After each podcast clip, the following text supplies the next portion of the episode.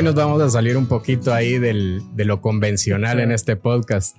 Y es algo de lo que también queremos, en lo que también queremos incursionar, ¿verdad? Vamos a invitar a artistas, a influencer. Vamos a ver, Rodrigo Rosales, ¿cómo estás, mano? Bien, bien, muchas gracias por invitarme aquí, chilero. No, hombre, disfrutando gracias. de esta vista gloriosa, está precioso aquí, disfrutando de una, un refrigerio, le llamo yo. Una tu Para este- coronita. esta fecha muy bonita que me invitaron aquí, entonces de verdad buena onda. Ya estás de vacaciones, man. Pues creo que sí, no sé. Pero digo que sí. Pues yo te comentaba de que pues estoy tratando de, de integrar nuevas cosas al podcast, vamos. No, no, eh, creo que es interesante ir conociendo también a la Mara, eh, a los artistas, rockstar y demás guatemaltecos. Rock Chapín. Vos, hoy te estuve investigando un montón, man. Qué Vi pena. varias entrevistas. Mejor si no. Así. A pesar de que yo te conocí por esta plataforma TikTok que la estás reventando por ahí, vos. buena onda. Eh, pero me llamó la atención uno de los videos que subiste y que compartiste que donde hacía referencia que la Mara pensaba que vos eras nuevo en todo esto de las redes sociales, vamos. Es correcto. Entonces ahí me fui a, a tu canal de YouTube y vi que estás en este rollo de tratando de crear contenido desde el 2011, ¿va? Fácil, sí. Fíjate que en verdad el primer video que subí fue hace 14 años, fue el 2007. Sí, pues. Antes había subido más, existía otra plataforma que se llamaba Google Videos antes de, de YouTube. Y empecé subiendo ahí algunos videitos, ¿verdad? Y cuando se cayó esa plataforma, eso te estoy hablando tal vez 2005, que era esa, esa onda, eh, pues me pasé a YouTube. Y ya para seguir a ver- así hablando como es un blog, ¿verdad? Cosas que nadie me preguntó, pero vamos a desarrollar. Fíjate vos que eh, sí, o sea, yo vengo tocando guitarra desde 1995. Simón. O sea, ya hace un montón de tiempo. Pero aquí el, el problema que yo he encontrado es que toda la mara siempre te dice, ah, qué chile tocas, Simón, sí, órale. Pero yo dije, ¿qué puedo hacer para que, para que de verdad tenga una respuesta así fría de la gente y, y a ver qué pasa, un feedback? Y encontré estas plataformas y dije, bueno, voy a empezar a subir solos de Dream Theater y cosas que me gustan así que son complicadonas. Y entre los pocos views que tenía, tuve buenos comentarios. Entonces dije, bueno, entonces sí tengo nivel, bro. Así empezó.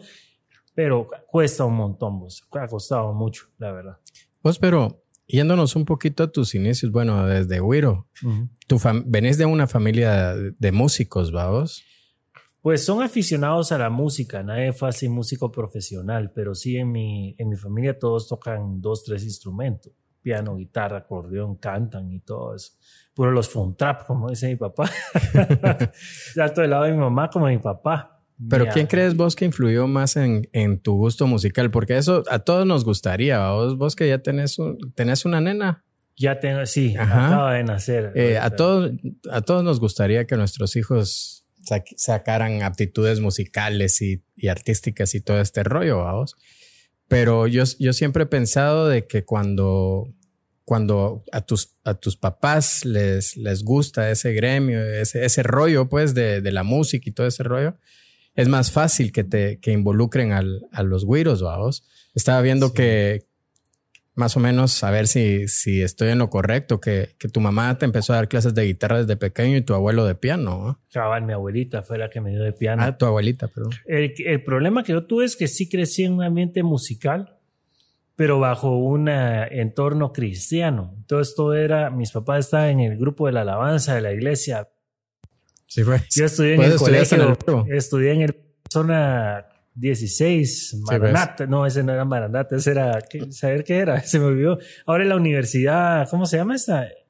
No sé, pero sí Es lo una ubico. universidad. Está en Canajuyú. ¿va? Ah, la cosa es que esa- ese colegio era un martirio, o sea, era una desgracia de colegio, no te voy a mentir. Todo era satánico. Hasta algunos artistas cristianos decían que eran del diablo, mano. Hasta como Marcos Witt decía, no, ahí no pueden escuchar ese disco porque el guitarrista no te lo paja. Ese tocaba en bares mundanos, entonces vamos a quemar esos discos de aquí. Todo era prohibido. Entonces yo no escuché música mundana hasta que me salí de ese, de ese colegio. Lo detesté con toda mi alma, vos. Ojalá me esté escuchando ese el director de ese colegio. Qué gran diablos. Horrible. O sea, madre, te va a decir, no importa. Aquí, igual cualquier cosa se edita. Era así, miraos, todos los días nos ponían así en el colegio y nos ponían a tomar distancia. Todos tenemos que tener el mismo corte de pelo, las uñas así, ilustrados los zapatos. Te pasaban revisando los zapatos, los pantalones bien planchados así con tu paletón de tres paletones, ¿verdad? Camisita así, ¿verdad? qué corte de pelo era varonil? Y todos teníamos que tener el mismo corte. Tomabas distancia. Si alguien hacía una murada, le caía vara. Y vara, o sea, te pegaban. Sí, te pegaban. Te pegaban. Entonces, imagínate, te hacían estudiar un salmo a la semana. Entonces tenías que memorizarte un salmo sí o sí. Y entraba el director a la clase y decía, bueno, vos, dame el salmo. No, no sé, no sé qué. Vergazo, ¿no? y lo peor es que, puchi, antes de que te pegaran, porque podía ser por una mulada así o porque estabas jodiendo en clase o como sea, entonces lo peor era cuando tal vez estabas molestando, que sos un patojo inquieto.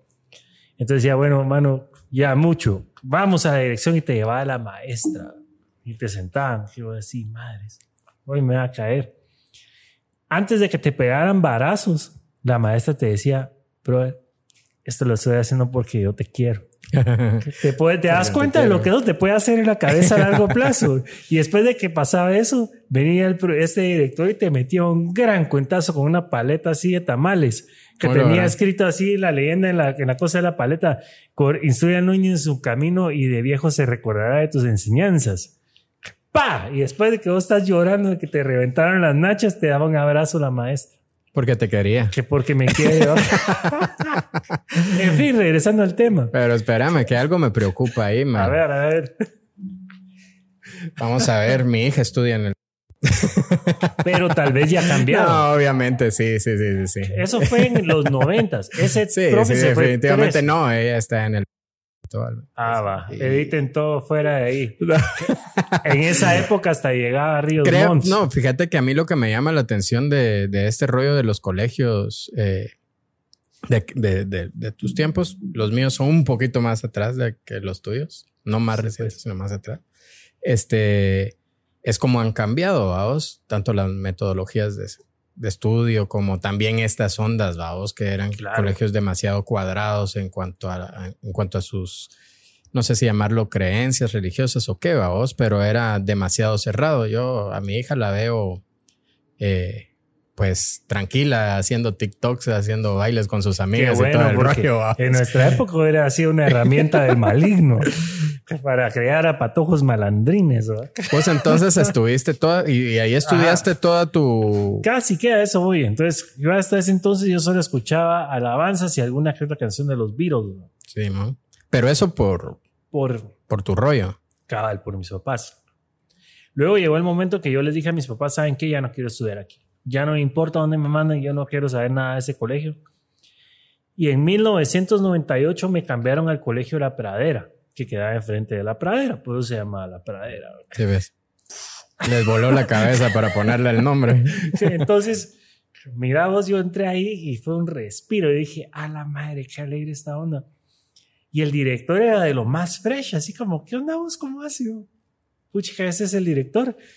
Sí, y entonces yo medio se veía charanguear por mi mamá, que, que vos dijiste que me enseñó un par de acordes. Yo tenía unos vinilos que antes uno ponía un vinilo y, ahí decía, toque así con los Ventura. Y, sí, ves.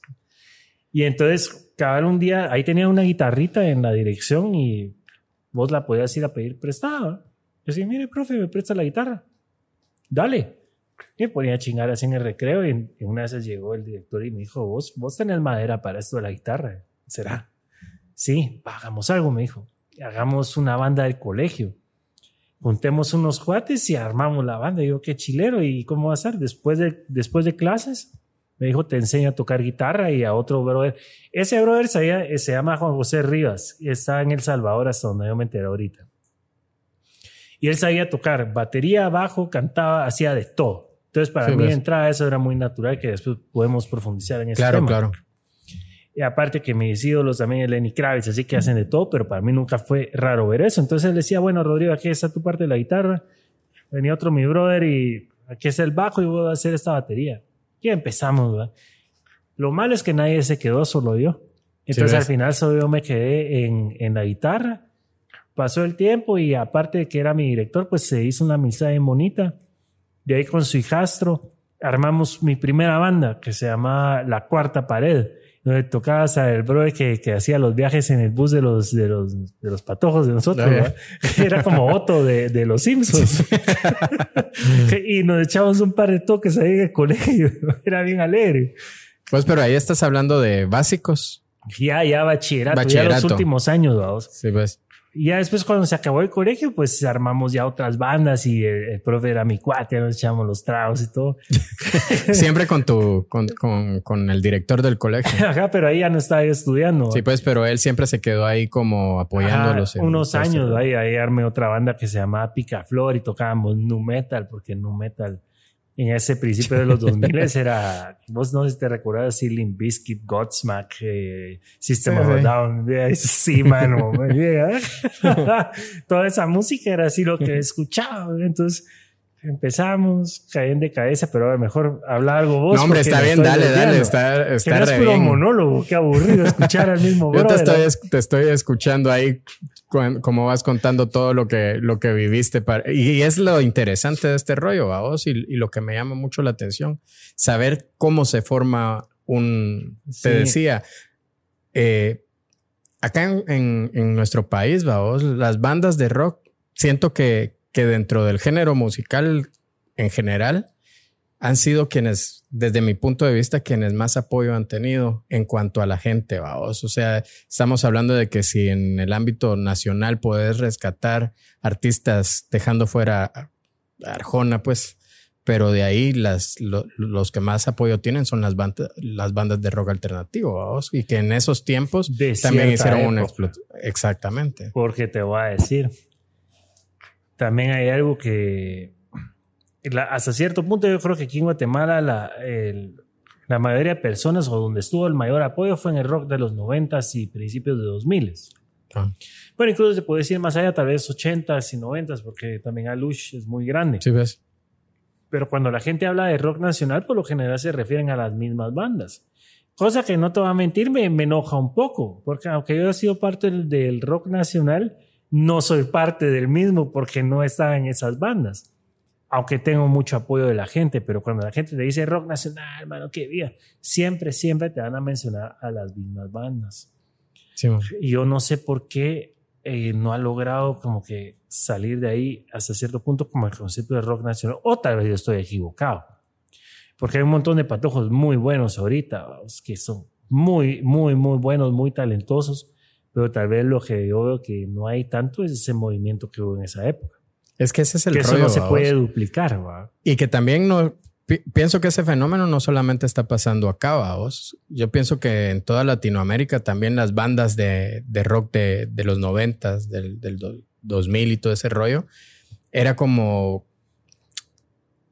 ahora con la música urbana eh, cuesta, mucho más encontrar estas bandas y que, y que generen tanta expectativa como generaban en ese tiempo, vamos. Eso es muy cierto. ¿eh? Uno puede meterse a un montón de problemas, empieza a abrir la boca y dar mis opiniones.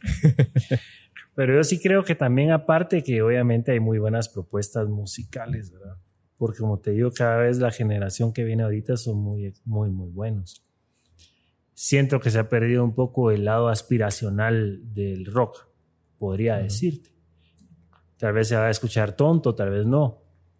Pero cuando yo crecí, y vos también, vos mirabas a las bandas de rock y eran así como semidioses. ¿verdad? Claro. Te salían tirando dinero así en la cara y salían con carros y todo. Y uno, madre, yo quiero ser ese brother, quiero irme de gira y. Y y pasaron a ser un montón de chavos así todos tristes, mano, que ah, la vida no sirve.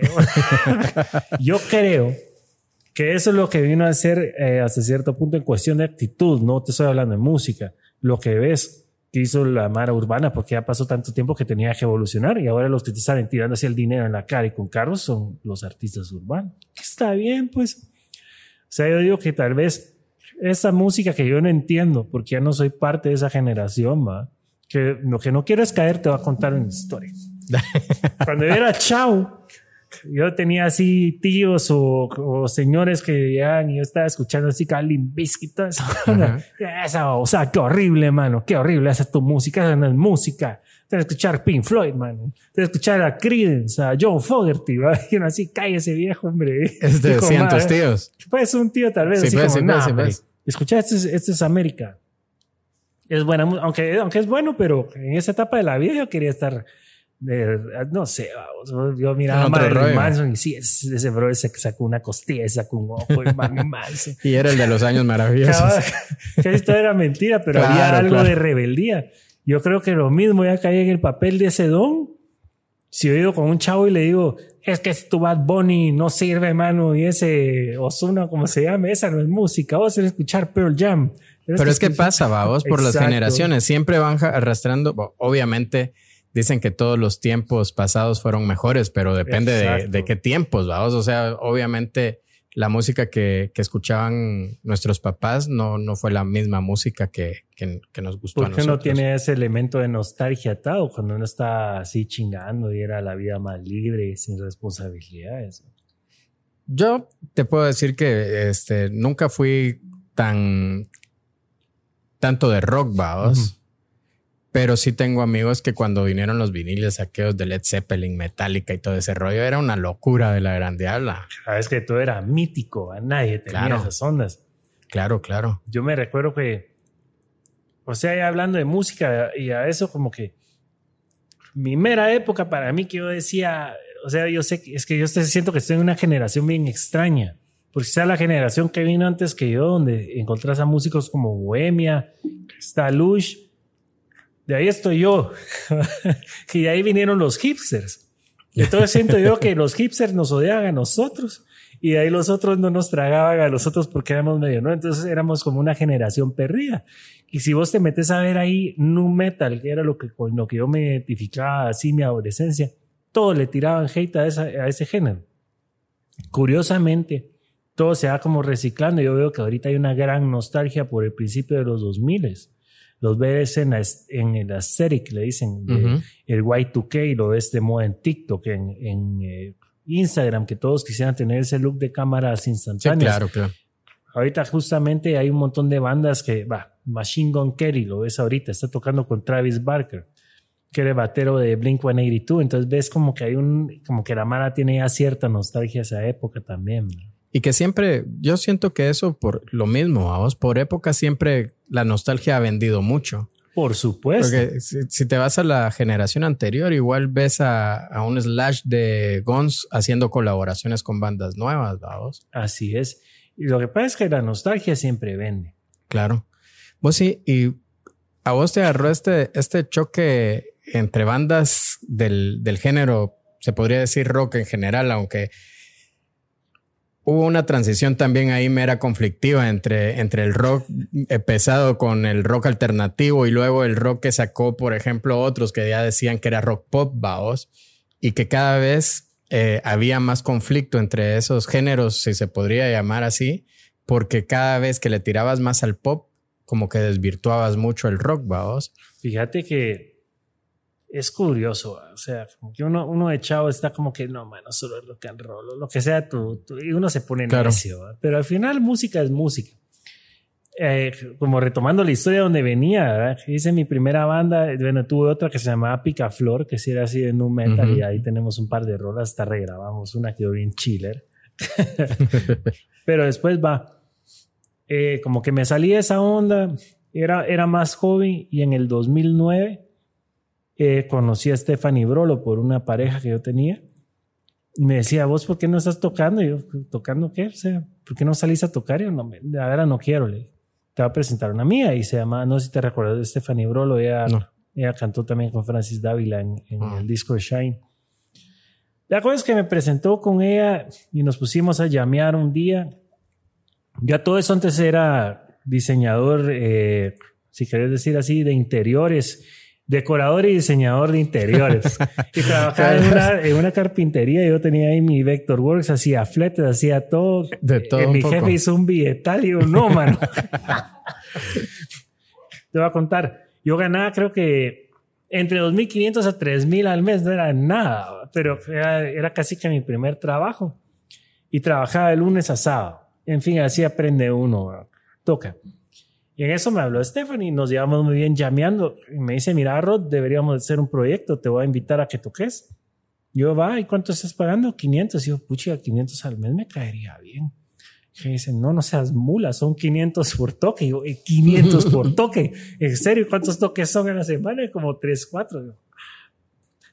Me fui a la carpintería, porque estaba tocando dos horas y mucho. Me regalaban trago y podía despertarme a las 12 del mediodía si se me daba la gana. Claro. Y así inicié en la escena del arte guatemalteco. Pero estás mencionando algo, ¿eso hace cuánto tiempo fue? Eso fue hace 13 años. Y que también es importante mencionar esto, vamos, porque eh, muchas veces se piensa que no se puede hacer carrera o hacer negocio de, de, de, de este tipo de, de arte, vamos. O sea que las bandas son mal pagadas y todo ese rollo. Sé que no les pasa a todos, vamos, pero bueno. En esa época era más fácil porque no había tanta competencia. Yo soy muy, muy consciente de eso. O sea, y si estábamos tocando más que todo covers o versiones de canciones a nuestro rollo. Y los lugares donde tocábamos estaban chileros. Entonces, como que para bien. Conforme fue pasando el tiempo, pues salieron más bandas así tocando covers. Y yo sí siento que estuve en una época muy, muy eh, especial ahí que uno sí podía ganar muy bien, porque ahorita vos tratás de ir a tocar covers y la Mara dice cuánto se está cobrando ese brother. Tanto, ahí yo te cobro la mitad. Pum, ahí están, ya te bajaron mi chance. Pero así estuve un tiempo, de ahí entré a Tijuana Love y me estuve ahí 10 años, vamos. Esto con el canche Correcto. Ellos tocaban a la par. Cuando yo estaba tocando con Stephanie Brolo, era un lugar que se llamaba El Hotelito. En zona 10 y a la par estaba un lugar que se llamaba Lux. En Lux tocaba Tijuana. Entonces Jabal, el guitarrista de Tijuana, ya se iba a ir. Se iba a ir de viaje, no sé qué era cosa, que se iba a ir de la banda. Y cabal empezaron a llegar así como a escuchar. No es por nada, pero o sea, no soy malo tocando guitarra. Más si voy ya, casi, ya casi tres décadas sería el colmo. en ese entonces era un patojo así, como te voy a hablar así lo que es. En ese entonces yo tenía ganas de salir a la escena y patear el culo a todos, mano, porque yo sí estudié la técnica de John Petrucci como que era Jesucristo para mí. Es disciplina, velocidad y eso sí, yo dije, yo quiero que cuando la gente me escuche diga, madre, Obviamente en el camino me di cuenta que a pocas personas le importa lo que estás haciendo. Entonces, bueno, que ¿Cómo lo aprendiste? Es como que ese hombre, quiero escuchar mi canción. Le iba, Pero, entonces ya cuando llegaron a que escucharon, dijeron, este brother toca bien. Entonces se acercaron y me dijeron, bueno, fíjate que nuestro guitarrista se va. ¿Quieres tocar con nosotros? Y yo les dije, miren, es que no puedo porque estoy tocando con Stephanie. ¿Cuántos toques a la semana? Tanto. ¿Cuánto estás ganando esto? Puedes ganar tres veces más. yo, ah, va, Stephanie, lo siento mucho. y, me, fui. Y ahí inició mi carrera con Tijuana Love, que duró 10 años, 11, no sé, ni me recuerdo. Vos, para un chavo en, esa, en esas épocas, vos, todo este rollo de las giras y que es el sueño de mucha Mara, vamos, el, la vida del, del rockstar. ¿Crees que en el, en el en el entorno de, del, del, país, va, o sí se vive esa, esa pasión por, por, por, la música. Si hay fanáticos de este, de este rollo aquí en Guatemala que te hacen, te, te, hagan sentir eso. Te voy a ser sincero. Eh, una gran parte de los motivos que ahorita me retiré de las bandas donde estaba es porque no me gustan las giras jamás me han gustado. Yo soy un tipo que estoy encerrado como que soy gárgola en la casa. yo solo estoy así afuera en el patio, y no me muevo y por mí no salgo de ahí. y entonces me topé con este mundo que hasta cierto punto no es mi rollo, pero había que hacerlo. Y las giras, eso lo puedes buscar donde sea. Búsquenos, chavos. No es como te lo pinta, que uno decía Moldy Gray, chavas, hay fiesta y todo. No, man, o sea, lo que menos haces en una banda es tocar cuando estás de gira es convivir. Claro. Estás en un bus, a veces hasta 10, 12 horas porque no llegas al lugar. No hay nada que hacer. Eh, a menos de que tal vez hay Mara que sí se lleva así unas sus patojas o, yo qué sé. O sea, lo que nunca hizo falta fue esto, eso no te miento. Pero cuando estás así, así te pasas. Llegas al lugar, eh, tenés que hacer soundcheck, esperas otro rato, probas tus ondas, de ahí tocas y en nuestro caso nos veníamos de una vez. Entonces, esa vida como de gira y de rockstarismo, la verdad, no es tan así como la gente lo pinta. Vos, pero este era un grupo. Yo entiendo que este, las bandas se hace un grupo de, de amigos. Hay como, no, no, sé, pues vos contame si así lo viviste. Eh, la Sí, convivencia es, es, de a huevo la convivencia o es algo complicado como en cualquier trabajo que, que Es como que tanto fuera una familia. O sea, siempre eh, son como que todos somos hermanos hasta cierto punto eventualmente. Y obviamente vas a tener algunos roces con alguien porque así es la vida. Nadie todo es jijijaja. Claro, ¿no? claro. O sea, pero eh, como te digo, en mi caso, yo dije ya no más. Más con la pandemia, fue así como cuando pasó la pandemia, fue como que la vida me metió un freno de mano. Y yo me quedé bueno. Yo empecé con esta onda en 2009 y no había parado y seguimos, seguimos. Cuando te das cuenta, ya habían pasado 12 años. Yo dije, madre, o sea, ahorita si esta cosa de la pandemia sigue, igual la escena ya se había parado, no habían conciertos. Entonces me hizo mucho reflexionar en qué iba a hacer ahorita. Porque si vos estás así no te das cuenta y cuando de repente la vida te hace reflexionar y decís, ya pasaron 12 años, bro. O sea, si lo ves así, el movimiento del grunge duró 5. 5 años duró ese movimiento. Ya lo Ajá. dupliqué en cuanto a carrera, no de importancia. Te estoy diciendo, o sea, si lo ves como time frame, es un montón. Y yo dije, madre, yo, yo de verdad yo no quiero seguir haciendo esto, quiero apostar a algo mío. Pero fue una, me imagino que una decisión difícil vos, porque ah, tal vez lo de la pandemia puede ser que, que a muchos vaos en, a la hora de tomar una decisión no es como estar en, en, en la gira, se puede decir así, aunque eh, de cualquier trabajo, en el día a día y todo este rollo que te mantiene la mente ocupada. Y como vos decís, la, la pandemia vino a pegarnos un frenazo que muchas, para muchos fue el momento de reflexionar con lo que, con lo que querían continuar en su vida. Exacto. Entonces, mira, esto de la pandemia, como vos dijiste, es, es para abrir los ojos a todos. A todos nos llevó la tristeza hasta cierto punto y sigue, ¿verdad? O sea, no hemos salido de eso y creo que la situación nunca va a regresar como era antes. Pero ya todo esto, yo también tenía un proyecto personal que es mi música solista, que yo le puse de nombre Soapbox. Yo sí lancé mi primer disco hace justamente 10 años, En el 2012. 12. ¿va? Mi primera canción fue número uno en la radio de una vez. Time. De- ajá, Pues, pero estaba viendo que en este disco vos grabaste todo. exacto. Voces, batería. Voces, batería, la programé en otra sí toqué con una de mi batería a mí, que soy medio flores para la batería. Pero le hice ganas, ahí puedes grabar mil veces hasta que quede bien. Eh, grabé bajo, yo hice la mezcla, hice el máster, hice el arte del disco, hice todo. Eso fue en 2011, 2000, cuando, cuando lo grabaste. Empecé como en el 2010 y terminé y lo lancé en el 2012. Y luego eh, cuando sacaste el proyecto ya fue en 2014, si no estoy mal, por lo que estaba Fíjate viendo. que empecé a tocar como en 2014, ahí es donde te digo que me descuidé. Yo sé que fue culpa mía, porque no sé por qué, como que varios problemas ahí personales, no te voy a mentir. Cuestiones así de la vida, así sentimentales, y decís ahí que tal vez eh, no debía haber tomarlo de cierta manera y me frenó y por mula, pues eh, no, no aproveché ese tiempo. Cuando pasó esta pandemia, como yo te digo, yo dije, madre, ya pasaron casi 10 años de que saqué y saqué tres discos y no le Ujú. saqué el jugo. Dije, ya. Ahorita, si no lo hago ahorita, que ya voy a cumplir casi 40 años, ¿a qué horas? O sea, no hay edad para eso, pero también hay cierto aguante que yo no digo, "Ah, tal vez si armo algo y sale chilero, tal vez si me voy a echar otra gira, si es que pega. Sí, pero ya con un proyecto propio. Exacto, ya, ya es mío, porque si no, qué feo quedarse uno con la duda de qué hubiera pasado. Es como vos con este podcast, Claro. que vos decís qué hubiera pasado si vos decís, yo tengo una gana de hacer un podcast, pero si nunca lo hubieras armado. Lo pensé, fíjate vos, casi, yo calculo que, bueno, en, cuando inició la pandemia, los podcasts a nivel internacional explotaron, vamos, Sí. sobre todo los de habla hispana, ¿va? los, eh, los podcasts en español, ya estaban los podcasts gringos, vamos. Y eso hizo que uno empezara a consumir contenidos largos y a escuchar la y a, y a tomar en cuenta la opinión de mucha gente que ni conoces, vamos, pero le- em- te- a mí me llamaba la atención cómo me interesaba algo de alguien que ni conozco, vamos, y, Es que es bonito escuchar historias. exactamente. A todos nos gustan las historias. Vos que sos fotógrafo, cada foto que vos estás enseñando también tiene alguna historia que querés dar de fondo, que Claro. la gente lo interprete. Sí, somos coleccionistas de historias, decimos. Es lo mismo con la, con la música, siento yo. Uno está tratando de transmitir algo que igual es muy relativo a cada persona, pero ah, es, es algo que quieres transmitir de emoción. Esto es más literal, pero a la gente le encanta un storytelling, por decirlo así. Claro. Por eso existe el teatro desde hace miles de años, creo, o sea, desde los romanos, todo lo que es así.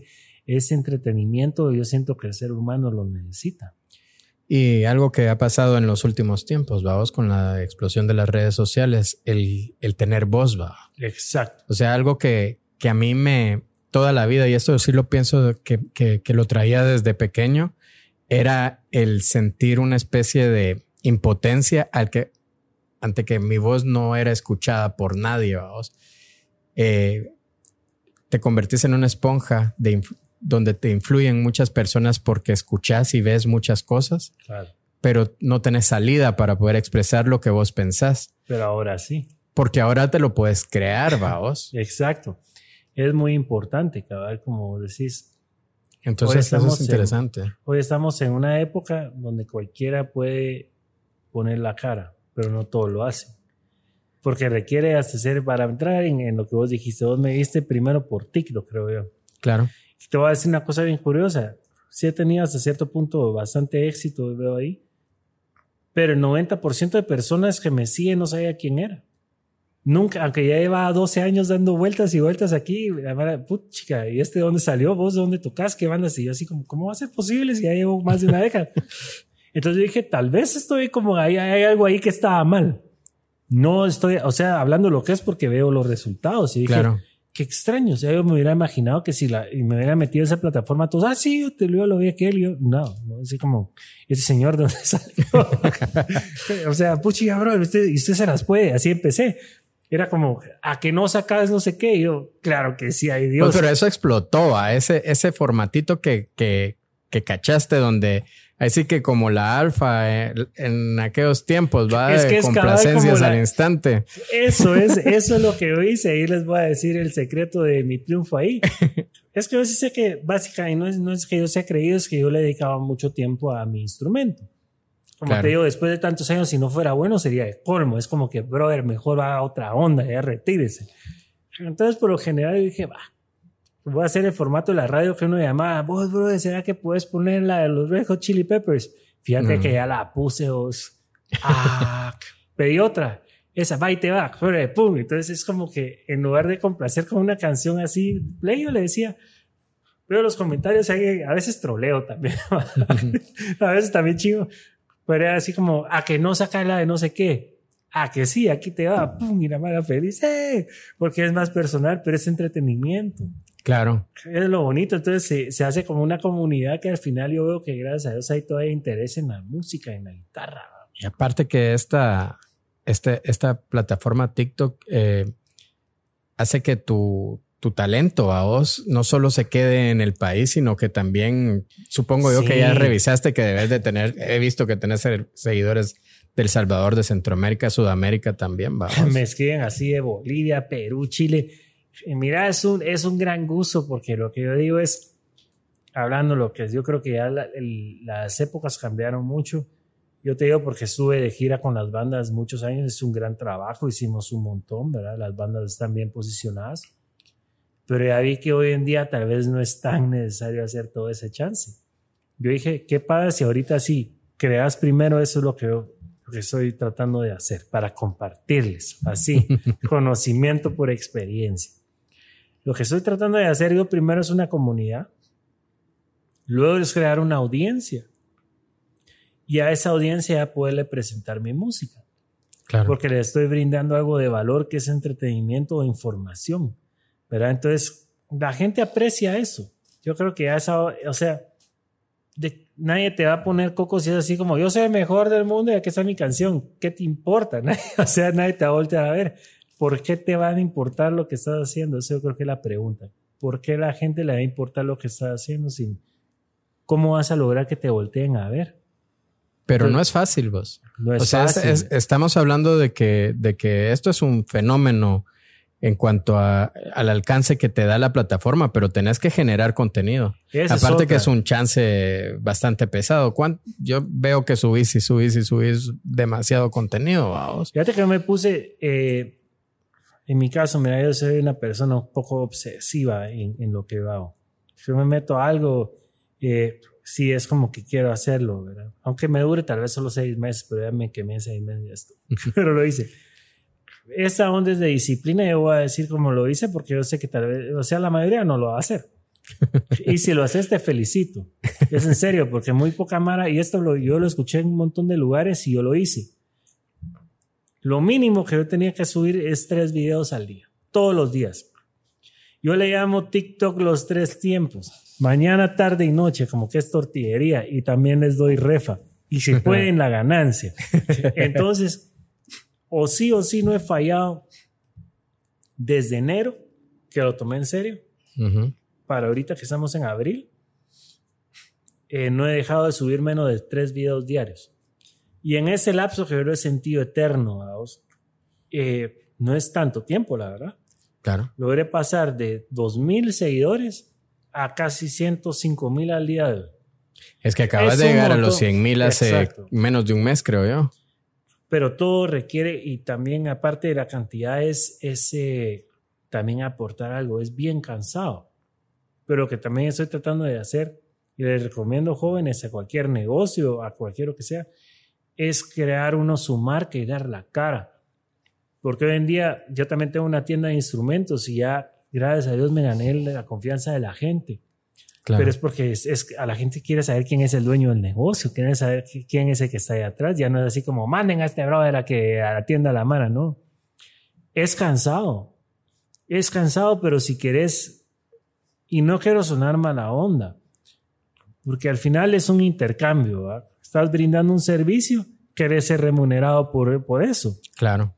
Entonces sí espero, y yo lo he visto también un poco en crecimiento de negocio, que gracias a este crecimiento en el TikTok, he mejorado las ventas en la tienda, que ya estoy planeando otras cosas por mi lado, como unos cursos en línea que voy a tener para que la gente compre y ojalá se pueda.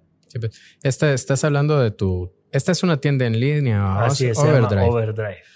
La moderna. La tienda moderna. ahí.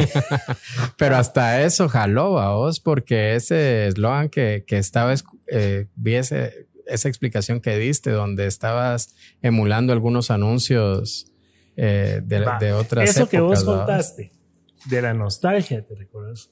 Claro. La nostalgia siempre vende y no lo hago a propósito porque yo también consumo mucha nostalgia.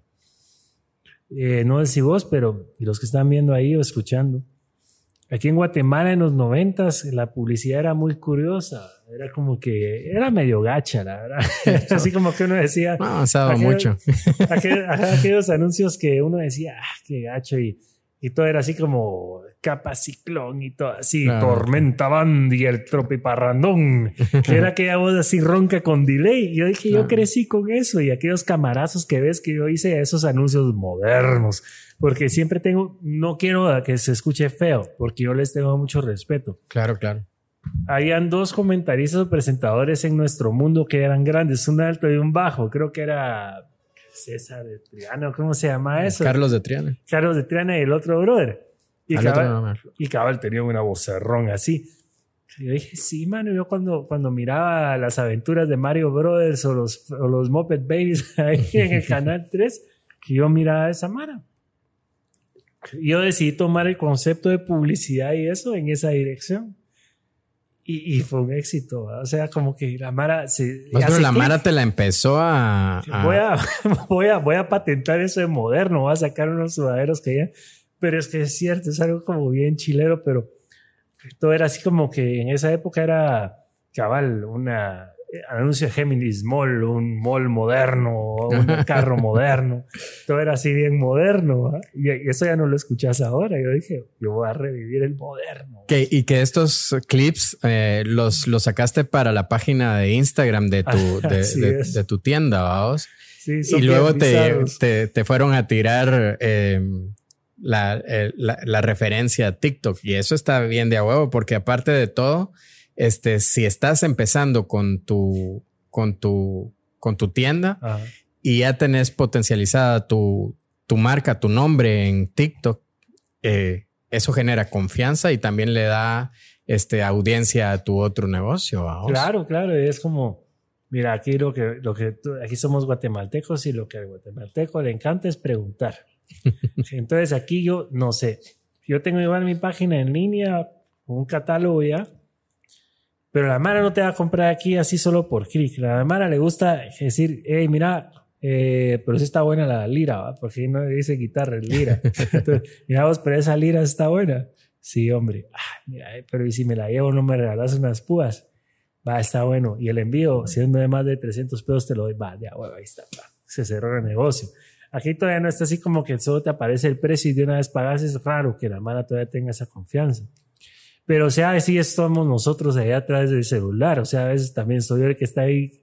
Que a veces la mara me saca de onda, ¿va? Que, que así como esa chingadera que se quedó Pones guitarra, dos mil pesos. ¿Qué precio tiene y cuánto cuesta? Cuesta dos mil. Pero vos contestas todo. Entre, entre mi socio, otro cuate que entró ahorita y yo. Y ya tenemos personalizado. Entonces, eso es lo que la Mara aprecia, porque si asesoramos bien, o sea, si tocamos guitarra, entonces podemos, o bajo, o lo que quieras, decimos, ¿sabes qué mejor en lugar de esta que te gustó, esta está mejor? Sí, ves.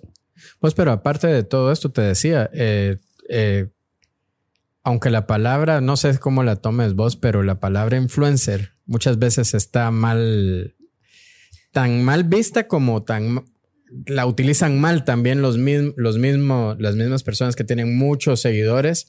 Eh, yo no catalogo que seas un influencer por la cantidad de seguidores, sino por el contenido que estás generando. Porque a mí, por ejemplo, alguien que solo genera un contenido bailando en TikTok no me va a influir. Puedo seguir su contenido por muchas razones, pero no me va a influir en nada. ¿vamos?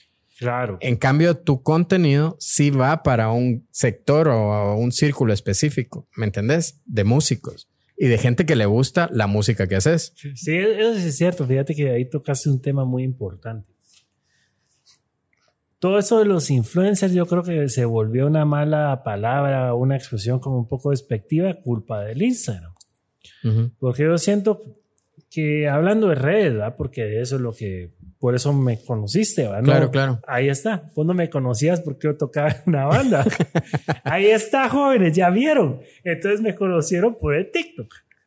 Claro. Ahora, a eso de influencers lo que pasa es que el Instagram se vino a, a vender un tipo de imagen bien tóxica, que todo es perfecto, todos son guapos, todos la pregunta que detesto con toda mi alma. A todos los que me preguntaron, nadie les está preguntando.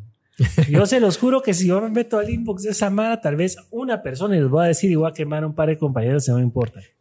Yo ya me fijé que hay, hay perfiles que hacen en TikTok porque el triunfo de TikTok es lo orgánico que vos podés reponer con video. Ahí es donde se hartó la competencia. Es porque vos puedes hacerlo personal hay Mara que tiene cuentas, que hacen cuentas falsas para que ellos mismos se hagan las preguntas y se responden. Métanse a ver esas preguntas y a veces van a ver Hay gente que está tratando de replicar el modelo de Instagram y no va a servir. Yo se los juro que no. Pero a lo que voy. Si eso de influencer yo también es como que yo lo escuché. Ah, es cada vez como que vea me hago ahí. Para los que me preguntaron qué toman la mañana. No sé qué. Ah, la pues, pues, pero también estás de acuerdo que bueno, si las marcas no voltearan a ver a esta Mara, a, los mal llamados influencers, los vamos a nombrar así, a vos, porque te repito, depende de su contenido. Ah, es que también hay buenos influencers. Es que sí, por eso te digo, pero también depende, vos. Estamos hablando de que muchas veces las marcas, y no soy quien para juzgar o criticar su, su, su estrategia de marketing, pero les dan eh, como por la se, se van por mucho por la cantidad de seguidores, sino van por el contenido que tienen y para ver su, su audiencia, si es su mercado objetivo para esta marca. ¿vos? Es como que, por ejemplo, vos yo quisiera influir en algo de, de, de, tu producto, yo no voy a influir en eso, vos, porque mi contenido no está hecho para tu audiencia, por ejemplo. O depende. Es que yo creo que también hay un punto muy, muy clave ahí eh, es lo que estábamos hablando, eso de tener una audiencia. Yo creo que la gente, y de verdad, La gente no es estúpida. La gente se da cuenta cuando algo es falso. Claro. Entonces, a veces yo no soy fotógrafo full, pero me gusta la fotografía. He enseñado alguna vez una cámara, pero también es como, o sea, sí, obviamente las marcas que chileros si quieren trabajar con vos, pero es como presentarse esa publicidad. ¿Será que vas a ser vos como fotógrafo ofreciendo el producto o vas a parecer un mupi? Porque también yo no veo fidelidad en marcas a veces. Puede ser que, va, imagínate que me ofrezcan hoy una Fender. Yo diga, ¿qué onda, chavos? Todos los que quieren una Fender, la Fender es la mejor marca. Y al día siguiente viene Gibson y me dice, ¿qué onda, chavos? Gibson es la mejor marca del mundo. Entonces, perdiste credibilidad. Yo creo que tienen que creer primero, tener confianza en la persona que están viendo. Y después si alguien viene y dice, miren, ¿saben qué? Hoy fui a echar gasolina que está y estoy feliz. Así, sí, órale, está bien. Pero no así, es que, es que hay una diferente manera de, de vender las cosas, ¿verdad? Se ve cuando lo estás haciendo porque de verdad crees en la marca. Te voy a contar, porque yo en esta pandemia tuve la dicha de cerrar dos contratos internacionales. Entonces, y fue por generación de contenido en Instagram. Todavía no estaba usando TikTok. Y empecé a subir contenido. Sigo hablando. Sí, dale, dale. No, yo te estoy escuchando. Empecé a hacer videitos para la tienda, ¿verdad? Demostrando guitarras que la que más tenemos es Cort, que es una marca de guitarras mundial que le hace las guitarras a casi todo el mundo y nadie lo sabe. Y también el, el, que trae esa marca a Guatemala es un gran amigo mío y también me abrió las puertas para tener contacto directo con los de la fábrica. Pero entre todo eso, empecé a etiquetar a la marca y les mandaba, él me proporcionó como los contactos, le empecé a mandar los videos a la marca. Y la gente ya me iba utilizando eso, ya tenía un par de guitarras de esa marca.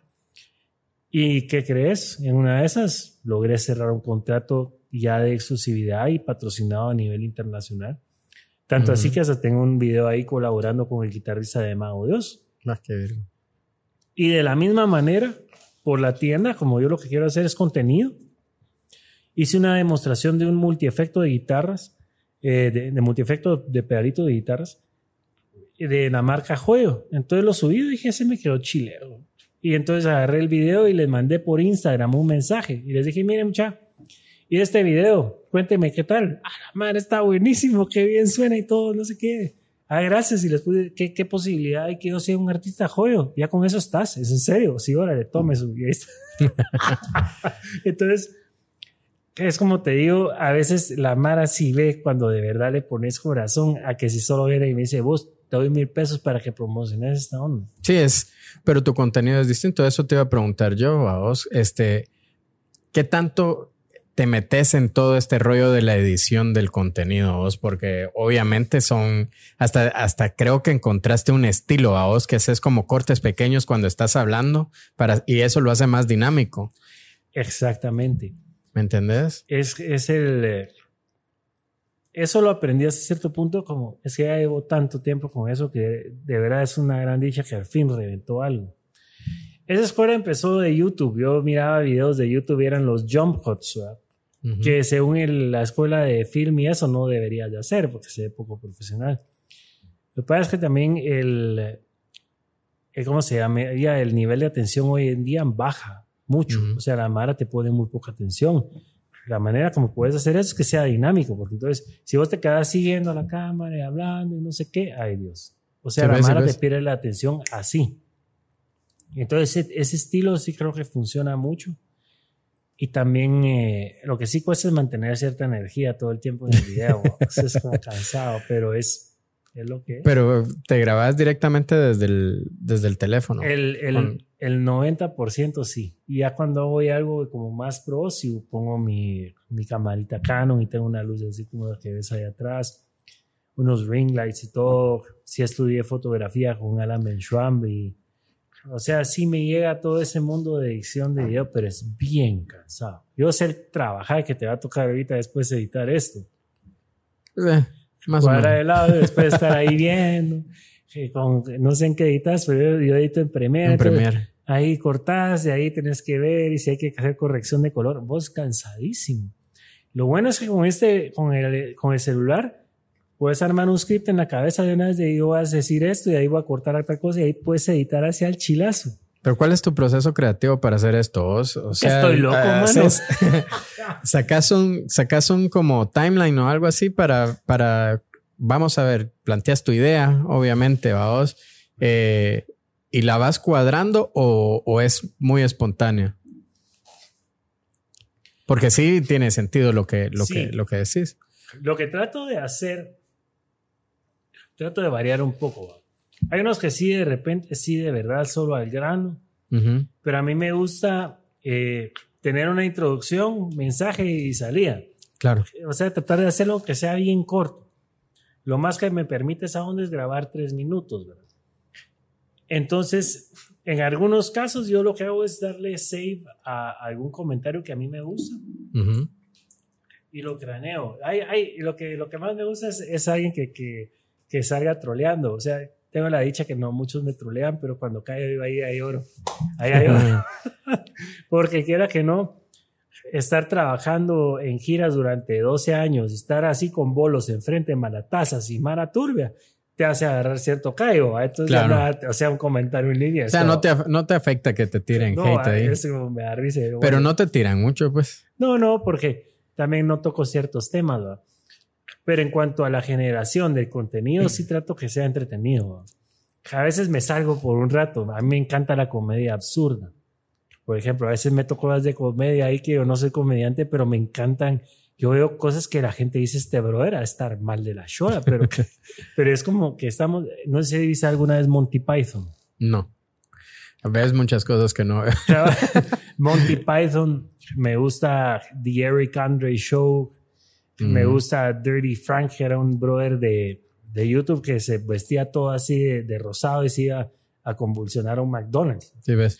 O a este otro brother que te digo es ese caso que vos me invitas ahorita que en esta entrevista. Y de repente sale un enano tirando así, rompiendo todo con un bate. Y ese, le, y ahí, y ese así como que es eso, y ahí está tu episodio. Entonces es como agarrar a la mar así. Entonces, este, este, este, este tipo de contenido que vos me imagino que consumías antes Ajá. Te ha influido de cierta manera Claro. para este, estos spots que haces. Totalmente. O sea, no me he animado a hacer todo lo que tal vez, porque también uno tiene que tener cierto criterio, ¿va? porque yo si me arriesgo también puedo hacer una gran mulá. o sea, eh, eso sí, es, eh, he tenido esa dicha de crecer, pero hay que cuidarla mucho porque una estupidez que uno hace se va todo al suelo. Eventualmente ahorita sí va, como decís, tal vez tengo cierta atención, pero igual hay consejo para los compañeros si quieren crecer. Todo va por ciclos, mano. Nada es para siempre. Ahorita es TikTok. Yo ya vi High Five, ya vi MySpace, ya vimos Facebook, Instagram, ahora es TikTok, era Snapchat. ¿Crees Todo que- va y viene. ¿Crees que TikTok vino a- a matar a Instagram, vamos? Porque yo, yo he visto algunos comentarios que vos has eh, expuesto ahí en, tu, en tus redes, donde, bueno, de hecho lo posteaste en Instagram, donde hablas muy bien de TikTok, vamos. Fíjate que Y que mucha Mara todavía rechaza TikTok, sobre todo Mara de 30, de 30 para arriba, ¿vos? lo rechaza mucho. Y, y, y y uno tiene la percepción de que el público que, que está en esta plataforma todavía es un público infantil y ya no es así, vamos. no, fíjate que todos están ahí. Ya sea por, por morbo o lo que sea, pero todos tienen eso porque hay mucho contenido muy alegre. La Mara se comparte muchos links, comparte, eso es otra cosa. Eh, yo me he enterado que varios videos de los que he hecho eh, se volvieron virales fuera de TikTok.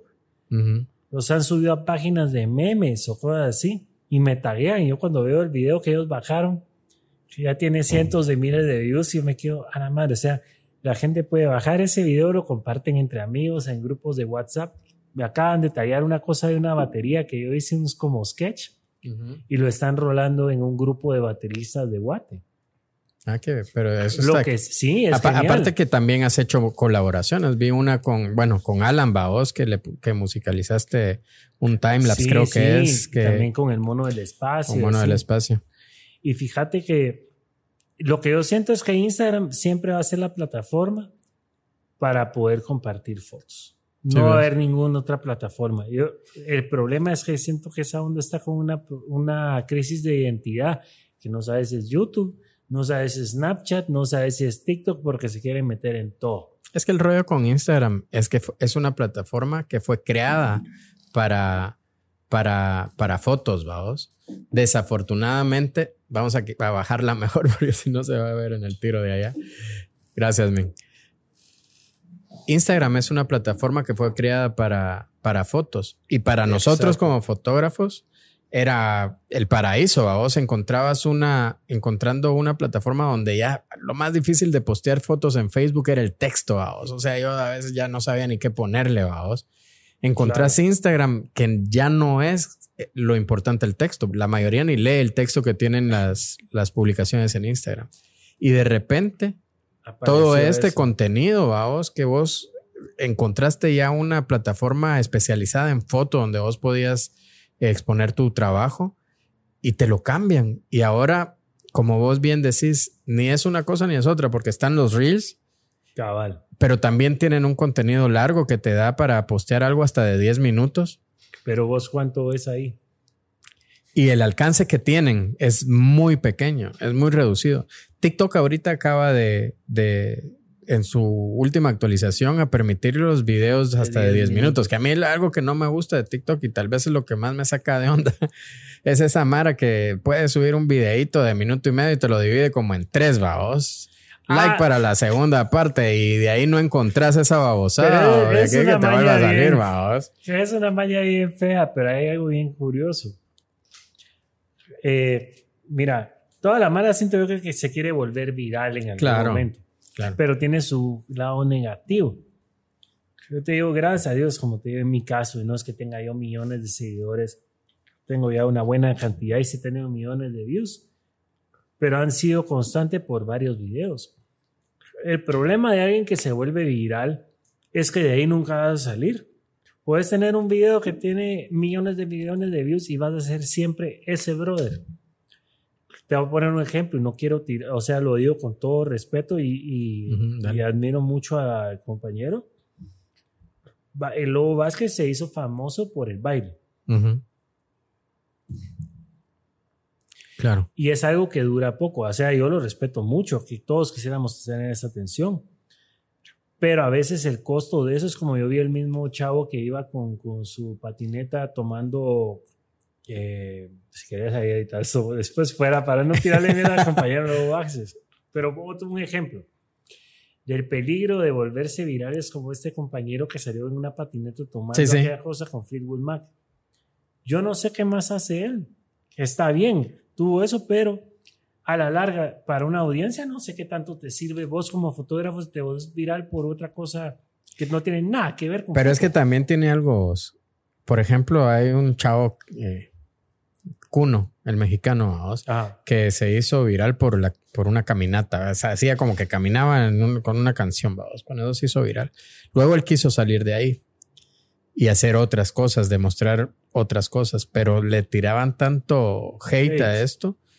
Entonces es difícil que esta Mara, cuando hace algo que se vuelve viral, quieren salir de ahí y es bien difícil que se lo permitan también, vaos. Yo vi también otro mexicano que, que se pintaba así como de neón y que salía cantando una canción como robotito. mira, duró un par de meses y después lo que pasa es, o sea, hizo la misma fórmula y solo subía eso y eso y la gente se aburrió. Entonces yo creo que es mejor tener un, eh, público que siempre va a estar interesado en lo que creas a que solo, como decís, te en una onda. Eso de ser viral es peligroso. Pues yo estaba viendo que esta onda de, por ejemplo, nosotros en, en nuestras redes tenemos, en cada red, Facebook, TikTok, Instagram, tenemos 50 mil seguidores en el rollo de las fotos. Caramba, es un montón. Pero, eh, pero en TikTok llegamos a, creo que en TikTok va por 55, no sé, algo así. Es un dolor también porque de repente si lo dejas de utilizar también perdes el alcance, vamos. Es una red social difícil de entender. Tenés que probar muchas cosas hasta que encontrás qué es lo que le llama a tu audiencia o, a la, o al algoritmo para ver, vamos. Fíjate que eso te voy a contar así, porque si lo investigué y no es por nada, pero Ya iba a vender un curso de cómo triunfar en TikTok. pero ya te vi anunciando ahí asesorías y demás. Yo te voy a decir algo así como, como de una vez así de gratis. Esta plataforma va a premiar a los creadores que hacen que la gente se quede ahí viendo, porque al final que la gente se quede en ese app es lo que va a generarles a ellos dinero. Vos no vas a hacer ni un centavo, porque aquí no puedes monetizar. Yo dije, bueno, 100 mil voy a ponerle mi opción de GIFs y la gran diabla no, tendría que estar en un país primermundista para que me puedan pagar. Claro. Igual ya vi que se han quejado que es poca la monetización. No importa, pero a lo que voy. Eh, si esa plataforma lo que hace es premiar a los creadores que están sacando contenido con, así seguido, que mantienen cierto nivel de, de alcance, eso lo vas a lograr solo como te digo. TikTok los tres tiempos, mano. Mañana, tarde y noche. Lo bonito es que ahí no te tratan a vos como persona, sino te van a tratar por video, y eso es cierto. O sea, no te van a juzgar porque, ah, este video estuvo malo, todo este brother no sirve. Van a agarrar ese video y van a decir, este video sirve. Ese es el algoritmo. Es lo que, por eso es mi edición rápida. Sí, ves. Porque quiero que la mala, o sea, se quede viendo ahí, va si mi contenido es un cacho largo. O sea, no voy a lograr hacer si me quedo así viendo la cámara que una chavo te va a enseñar a tocar la guitarra. Este ¿Y, qué, y, qué, ah, pasa con YouTube, vamos? Que es, el, es más o menos el mismo. El porcentaje de visualización de un video de retención de audiencia se llama. Ahí tocas un tema importante. Hasta cambié de posición para esto. Puedo decir algo así medio controversial. Dale, dale, dale. Yo me di cuenta de algo. Que hoy en día ya cambió todo en eso. Y es feo lo que voy a decir, pero para las bandas. Yo creo que ya no es tan importante tener videos musicales. Cuestan un montón de plata y poca gente los ve. Yo me di cuenta cuando dije, ¿cómo es posible? Que hay algunos videos que yo le invertí tanto dinero o con algunas bandas y en un día yo superé los views y likes en el TikTok. Porque si fuera tal la inversión, la Mara estaría regresando al video y ya tendría saber cuántos views. Claro. Y me di cuenta, no.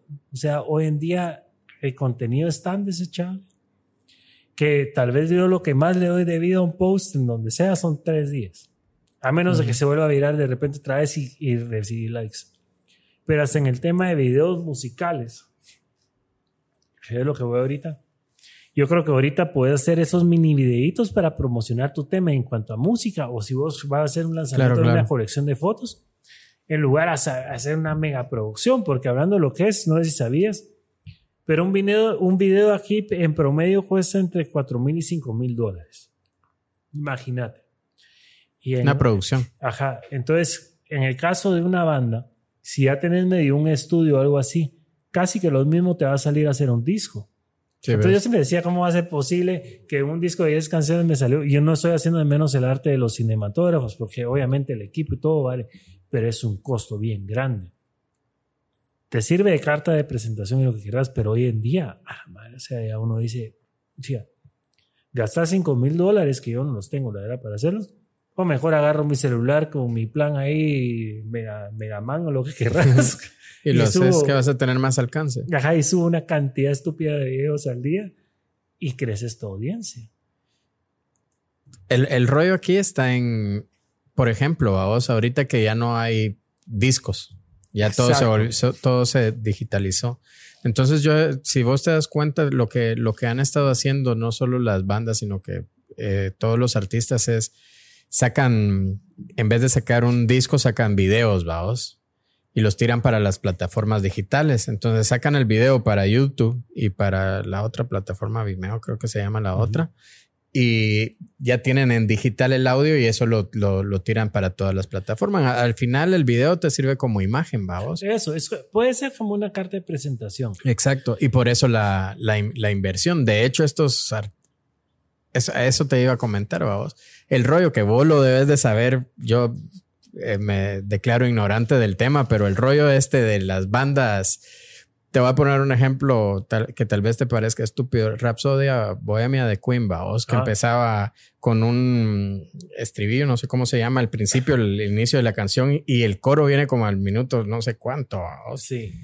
Y el formato de YouTube ahora, como es una retención de audiencia, ese tipo de videos es muy difícil que le den visualización, sobre, todo cuando, cuando, cuando, sí, también en las otras plataformas como Spotify y todo esto, porque la gente quiere que te quedes en esa aplicación. Ahí tocaste un tema muy importante, con el cual he chocado cabezas con algunos compañeros todavía, pero está así. Antes era sacar un álbum, ¿verdad? Porque obviamente un disco era un disco, tenía cierta cantidad de tracks, se cabe que por eran 12, 14 rolas. Y órale, sacabas tu disco y lo sacabas a la venta. Hoy el CD está muerto, ya los equipos ya ni los carros traen, CDs, los compus no traen CD, es otro trancazo más para el músico. ¿Qué pasa si hoy en día sacas un disco? Porque, o sea, yo respeto si la gente quiere sacar un disco todavía en plataformas digitales y lanzarlo. La Mara, desgraciadamente, o sea, y está bien, así funciona. Y te voy a dar un dato, yo lo investigué. Todos los días suben 60 mil canciones a Spotify. Todos los días, 60 mil. O sea, son, también son un montón de álbumes. Claro. Si hoy venís y dicen, bueno, muchachos, voy a lanzar un disco, pan. Hoy en día uno se siente, yo lo he hecho y escucho un disco y, hace uno de una canción, next, next, next, tal vez me gusta dos y ahí le doy favorite. Y lo demás, adiós. Estamos en la era del sencillo. Tenés que utilizar, creo yo, esas plataformas para decir, bueno, muchachos, porque pues aquí, no sé, no soy famoso ni nada, tengo una audiencia que estoy tratando de crecer y, parte de lo que, lo único que le pido a la Mara de regreso es tal vez, miren, voy a sacar un tema en tres semanas y les comparto el proceso. Y aquí está, y bueno, ahora ahí sí les va el sencillo. Entonces, ah, qué chilero vamos a escuchar. Pero ya hay alguien que me va a escuchar. Pero si sacas el disco así. Pero el rollo es de que vos ya tenés una audiencia. E, ese es otro tema, vos, porque, por ejemplo, este rollo de la música urbana y el por qué este, logran captar la atención del público que sus canciones en cuanto las sacan se vuelven virales. Yo me acuerdo de una, algo que, que, que, lo tengo bien presente cuando salió aquellos este, Vilma Palma de Vampiros, no sé si te acuerdas que sacó la canción de Auto Rojo. A mí cuando la oí la primera vez no me gustó, a vos yo decía, ah, está la canción, y pero estaba en primer lugar de, las listas, vamos pero la oías y la oías y la oías y la oías y la oías y te llegaba a buscar, a gustar. ¿Por qué? Porque la vos escuchabas radio, ahora ya ni radio a vos.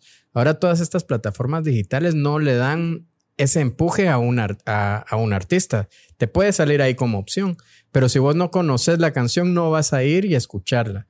Entonces yo entiendo que estos cuates lo que hicieron o lo que hacen normalmente ahora es que pasan menos tiempo entre el inicio de la canción y, lo, y, lo, y el coro, que es lo que va a retener la audiencia, que es lo que querés oír. Y eso hace que las plataformas pues les den más alcance y más... Ahí uno llega a, un, a una como encrucijada, ¿verdad? Que también es cierto. Es, sí, obviamente sí hay, hay ciertas fórmulas musicales que van cambiando con el tiempo. Y mira, yo lo que digo es, hay mucha gente que tira hate a, la mara que quiere hacer éxitos. Y que dice, no, que es fácil hacer una canción comercial. Pero si fuera cierto, todos serían famosos. O sea, lograr eso no es fácil. Ahora sí, entra el conflicto también en el artista que dice, bueno, voy a hacer algo para pegar o quiero expresarme como artista. Entonces hay, hay como una... Que también se viven a fotos, pero explícame vos ese, ese rollo porque sí lo escuché mucho a vos para no tocar susceptibilidades de guatemaltecas, aunque sí las hay, y eh, de, este, de este punto que estás mencionando, Maná en México, vamos, cuando toda la música de, mamá, de Maná era como muy popular, eh, que hasta tenían ese conflicto con las bandas de rock mexicanas como Caifanes y todo este rollo. Pues. Este eh, era eso, vamos, que no los catalogaban como, como los catalogaban como esto, como poperos o como que era un rollo de más comercial que lo que realmente tenía el movimiento del, rock ahí, vamos. Aquí también se dio. Claro.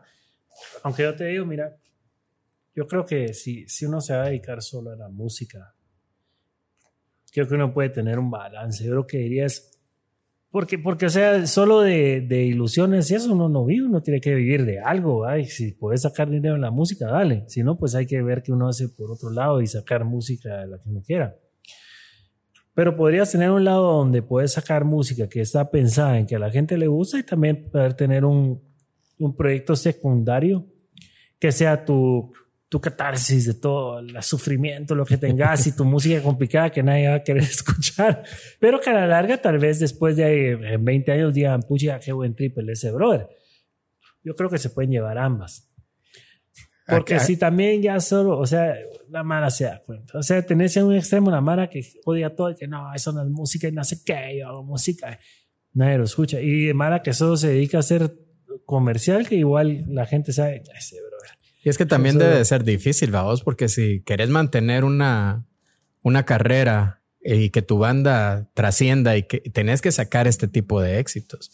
Yo escuché en un podcast al cuate, a Pancho de Viento en Contra hablando de esto, vos, de que también ellos sufrieron ese rollo de, de, que sus canciones eran baladas, pero las baladas llenaban, vos. Pero hoy en día todos cantan esas canciones. Claro. Y, y, ellos ya son quienes son y nadie les va a quitar esas rolas. Y sí, y pueden hacer lo que se les dé la gana, que es otra cosa. Sí, has de hacer eso porque yo, lo, yo las escuchaba y para mí eran unas buenas rolas. Yo decía, chica, ¿qué hoy? Yo tuve un fan moment cuando conocí a Pancho Cabrera porque yo lo escuchaba desde el colegio. Madre, vente en contra. Yo un día cabal llegué con un cuate que es batero y me decía, ah, mira, te voy a presentar a Pancho que es mi roommate. Y yo, ah, Pancho Cabrera, en serio. Y salió yo así, madre, no, no, no, no así todo mula porque era así súper fan de aquellos. Y lo conocí y dije, qué chilero, pero yo nunca pensé que eran sellouts. Para mí esa banda fue la primera que yo escuché aquí en Guate que yo dije, qué, qué buenos son esos brothers. No es hate lo que voy a decir, pero yo escuché mucha diferencia en sonido de ellos a los de antes. Obviamente porque pues diferencia de producción lo que sea, pero me encantaba la composición de ellos también. Que hasta la fecha se ha mantenido como todas las bandas. Hasta cierto punto todas las bandas han tenido esos éxitos, ¿va? Claro. Sea Luis, sea Viernes, Ricardo Andrade. Ricardo Andrade, todos tuvieron éxitos. El club también, ¿va? Cabal no tiene nada de mal. Solo es el. Yo, yo no sé, vos. Necesitas una rola que pegue. Claro, eh, pero es que eso, eso te iba a decir. Y esa es la que estoy buscando todavía, chavos. ya la vas a encontrar, pero eso es lo que te iba a decir. Que lo que mencionabas, vos. Es cierto, no tenés que invertir en un disco, pero debes de ser muy certero y eso debe de ser muy difícil para que un sencillo te pegue y que permita que vos no hagas esa inversión que tenés que hacer para, es como que creas contenido, vos, porque obviamente vos todo el trabajo este que haces, exacto, tenés que estar tirando, tirando y tirando y te va a pegar algo. Y ahí, cuando ya alcances ese punto donde ya te haces viral, se puede decir ahora. Antes no era así, donde ya tu tema es conocido, donde ya, porque antes aparte que era un dolor de huevos, me imagino yo que te tocaran en la radio, vos, más por este tipo de. O ibas a presentarla un día y nunca más la pasaban. Eso era muy común. Pero como decís, sí, todo lleva trabajos. Y, igual, hasta cierto punto, todos queremos tener ese éxito, si no, no estarías tratando de poner la cara. Todos queremos cierto nivel de atención. Claro. Por algún otro motivo pero me lo dijo una mía. Hay gente que nace para existir aquí en el mundo y hay gente que nace para entretener a la mar. Entonces yo creo que vos y yo estamos en el área de entretenimiento. Por este podcast es para, hay, o sea, hay mara que consume contenido, hay gente que genera. Y eso es lo bonito del TikTok, que hay muchos, muchos usuarios, pero creadores de contenido siento yo que hay menos. Me cachas, hay, hay poca gente que va a dar la cara y dar un contenido original. No estoy haciendo de menos a nadie que, que quiera hacer sus doblajes y bailes, está bien. Pero poner la cara y decir, este soy yo y esto es lo que yo hago, ese es otro nivel. Es, es, es, ese, por eso te digo, Mara, que o tenés tenerle el callo para poner la cara o, me, o, o no. Así de simple. Y, con eso vas a aceptar que o le vas a caer bien a la gente o, no. Es que abrirte a... Es, es difícil, vos. O sea, lo que vos haces es algo complicado de... O sea, yo no, no le voy a quitar valor a lo que haces, al contrario, a vos, porque el rollo está de que sí hay que poner la cara, pero también tenés que tener carisma, tenés que tener un talento, a vos. O sea, dicen muchos que, por ejemplo, este rollo de los podcasts, vos. Es cierto, si yo no hubiera logrado que mi foto eh, hacer un negocio de mi foto. O sea, que, ¿cómo, cómo llamar para, que no suene pretencioso a vos? Que mi foto llegara a ser conocida en Guatemala. Eh, hubiera sido muy difícil iniciar el proyecto. Para empezar, los fotógrafos, aquí han venido los fotógrafos eh, top de Guate. Todos. Sí, pues. Todos. Y ahora ya quieren venir más, vamos. Menos el mono del espacio. Yo le voy a decir a que es el único. Ese, brother, no quiere venir. ese brother es la mera onda. Yo lo quiero ver ese episodio. Es, es un el, el sí. mono es un ejemplo de cómo haciendo un buen contenido, ¿verdad? Puede, y, y aquí va algo con, con el mono del espacio, vamos. Aquel, su contenido lo consiguió como Instagramer, le, le quitan mucho, muchas veces se le puede llamar valor al- a, a la palabra Instagramer cuando se trata de fotografía, porque hay muchos filtros y muchas cosas, pero aquel tiene un talento para hacer sus fotos. Yo se lo dije una vez en un, Eres, en- eres, en- eres buenísimo. Aparte que te voy a interrumpir ahí. Lo que aquella parte que es cuate, a vos que tengo mucho cariño, logró crear es que aquel fue como que un genio para eso, que nunca sacó la cara hasta cierto momento. Antes nadie sabía quién era él. Y, de estás hablando de que el, con- el contenido que, que hacía él es, yo se lo dije una vez en un inbox, por eso lo puedo mencionar, así que mono, si lo ves, búscalo. Ahí debe estar antes de que te empecé a invitar al podcast. este, que aquel tiene, nosotros le llamamos ojo, eh, que, que, que, que no, que no cualquiera, va, vos sabe componer con, con, Sí. con sus fotos y sabe expresar lo que quiere de forma distinta. Entonces a mí el trabajo fotográfico del mono del espacio me gusta mucho. Y aquí viene algo. Él creó una comunidad. Ahora hasta da consejos de amor y la chingada, vamos. O sea, ese es lo que- chilero que uno se puede. Media vez tenés una audiencia, puedes expandirte porque no todo tiene que ser eso lo que vos haces. ¿no? exactamente. Yo a veces subo estupideces, o sea, yo a veces subo sketches, o yo qué sé, yo digo, lo bonito es que puedes, puedes expandir. Suponete, ahorita que mencionas de fotógrafos, tengo tres amigos fotógrafos que son excelentes. Alan Bencham, Julián Quevedo y el Mono. Y los tres son unos maestros en lo que hacen. Cada quien tiene su, su rollo, pero, pero han logrado crear cierto. No se sabían. Bueno, yo le hice ese video, entonces no importa, pero Julián es Lolita Kratzu. No lo he visto. Es Ando una, es una, yo creo que fue el primer fotógrafo aquí que hizo como una fotografía así un poco como, como erótica, si querés Ah, ya, decir ya. sexy. Y él fue el que empezó con eso, pero también él, él se puso Lolita Kratzu. Lo va a contar, ¿verdad? Porque lo- ahí está el video, igual lo subió. Él dijo, yo me voy a inventar un personaje que la gente crea que tal vez es una rusa o algo así. Y se puso a Lolita Kratzu. Y mira, fue un éxito. O sea, la, tiene un montón de, de mujeres muy, muy guapas ahí que han llegado a tomarse retratos y todo. Pero su contenido es ese, justamente. Que de ahí tenés Alan que, bueno, ha hecho de todo. Y ahorita está con los ojos, las puertas y todo. El mono que anda experimentando con un montón de cosas. Pero los tres, buenísimos. Sí, son geniales. Yo conozco el trabajo de Mono del Espacio, a Alan Bencham. De hecho, sí lo, ya lo tuvimos por acá. Creo que se fue muy, de hecho, por allá. Por allá se quedó tirado.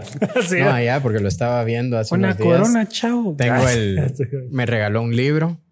Ah, qué alegre. Ajá, es, eh, me, me gustó mucho la plática con aquel. Yo no lo conocía y él, con él me pasa una particularidad, vamos. O sea, la mayoría de fotógrafos que han venido acá me conocen por mi trabajo, no, me, no personalmente, porque no conocía a nadie, pero conocían mi trabajo.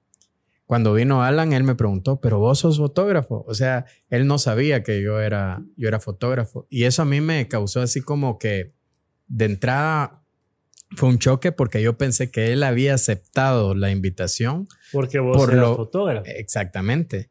Y qué, y qué chilero, a vos, porque ya te van conociendo por otro, por otras Exacto. cosas. Va lo que te conté con mi caso, que yo creía que tal vez me iban a seguir por mi trayectoria en las bandas y no, nadie sabía qué chingados era. Era así, ah, justo en el orgullo. Pero está re bien, o sea, yo lo que creo es que ahorita que a ver, como esa plataforma que vos creaste, que o sea, vos sos fotógrafo, vos te dominás fotógrafo, Claro. pero ahora sos podcaster, ¿o ¿cómo se diría eso? Podcast. Exacto, o sea, no tiene nada que ver lo que está haciendo en este episodio con En este fotografía. episodio. A mí me gusta el 50 milímetros y le pongo aquí esta apertura porque si no se... ¿verdad? O sea, Te voy a contar porque sí. Este rollo se llama back focus, vamos. Back focus es una, una especie de defecto que tienen las cámaras o los lentes, que cuando vos enfocas a la persona, eh, tomas la foto, eh, cuando la pasas a la compu o la, ve- o la visualizas, te das cuenta de que el foco, que el enfoque de tu, de tu foto, a pesar de que lo clavaste en, en el rostro, queda atrás, vamos. Y la persona queda desenfocada. O, Ese es un dolor de cabeza. exactamente. Gracias a Dios hay autofocus ahora. Pero a pesar de que, de, entonces este rollo de, de podcast se creó con esa intención de conocer a las personas, sus historias y cómo establecieron un negocio del arte, vamos. Qué chilero. Obviamente, te repito, si es difícil que un fotógrafo, aún conociendo nuestro trabajo, quisiera venir al principio, ahorita ya llevamos casi 50 episodios, vamos. Este es el 48, 49, creo yo. Pero todo es eso.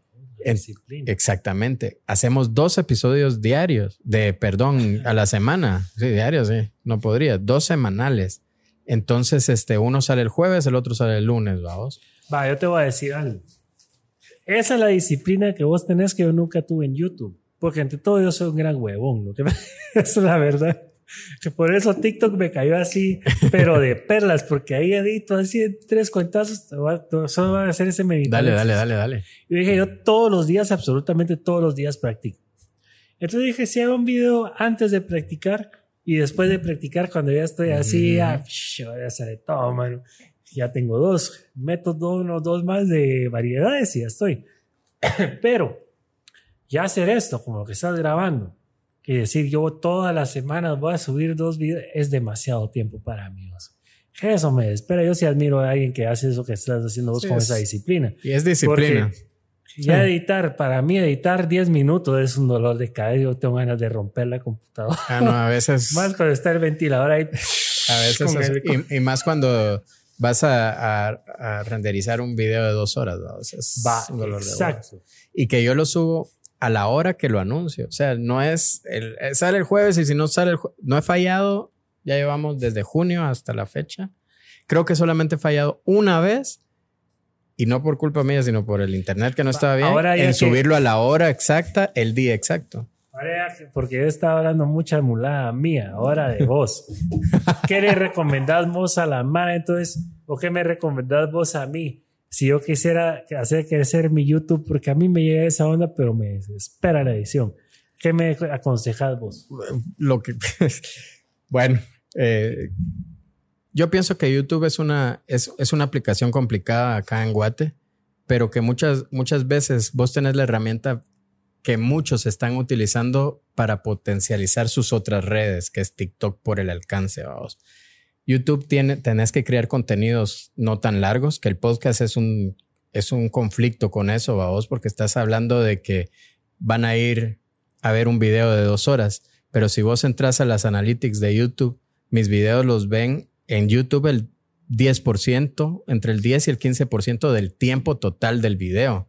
Porque para vos ver un video completo mío, tenés que tener dos horas de tiempo y eso no lo tienen todos. Entonces lo van viendo por partecitas. Eso es lo Pero en más tu difícil. caso, lo bonito es que si tenés dos horas de contenido, puedes sacar 100 contenidos de esas Entonces dos yo horas. lo que hago es, de este episodio, puedo sacar hasta 10 clips Cuando yo hablé mal de rock nacional, estoy- y, lo estoy- tiro- no, y no, no entonces lo tiro para Facebook, para TikTok, para Instagram. Exacto. Mucha Mara se equivoca en esto. Si tú, para los podcasters, vamos, que supongo que la mayoría tiene más experiencia que yo en este rollo, la plataforma de YouTube es la cara de tu podcast. Es la presencia, la presentación. Pero donde vos debes de, de lograr el alcance es en todas las demás plataformas que están a tu alcance, donde son contenidos más cortos. Es como hacer un hub, decís vos. Claro. Pero eso podría ser con cualquier plataforma, porque te debes poder también fuerte el Instagram. Como que mandar de tu plataforma fuerte a tus, a tus otras como cosas. Porque sí es cierto, o sea. Por eso te preguntaba de YouTube, porque yo sí eventualmente yo tengo una cosa, yo podría hacer YouTube. Pero me recuerdo ahí, yo tengo videos ahí, si quieren vayan a ver, de 15, 20 minutos explicando las canciones. Y ya, todo les peló, mano. Pero es por. eh, pero es, pero es por. Explicando Gustavo Cerati dónde sacar. Mira, yo le. Un premio Estela, mano, no me gané nada, mano. Peces iguanas. Mira, o sea. Y ese- tenés buen audio y de a huevo los videos. Todo dije, pero yo dije, aquí me van a lucir, vos, así, caballero digno y Pero todo. probá una cosa, te reto a eso. Agarra un clip de peces iguanas. tu canal, man. Agarra un clip de peces iguanas. Saca tres minutos. O una canción que sea más conocida. Tirala en Ah, TikTok, con una intro ahí hablando aquí, que no sé qué. Vayan a verlo. Y ahí se te va a ir el canal para arriba. Y esos ¿Sabes qué videos voy a- viejos van a me tener quiero más llevar views. aquí de lo que vos me dijiste. No va a ser dos. Yo quiero después de este podcast llevarme la inspiración aquí de compañero de hacer por lo menos un video a la semana en YouTube. De lo que sea, pero es que, es que YouTube es producción.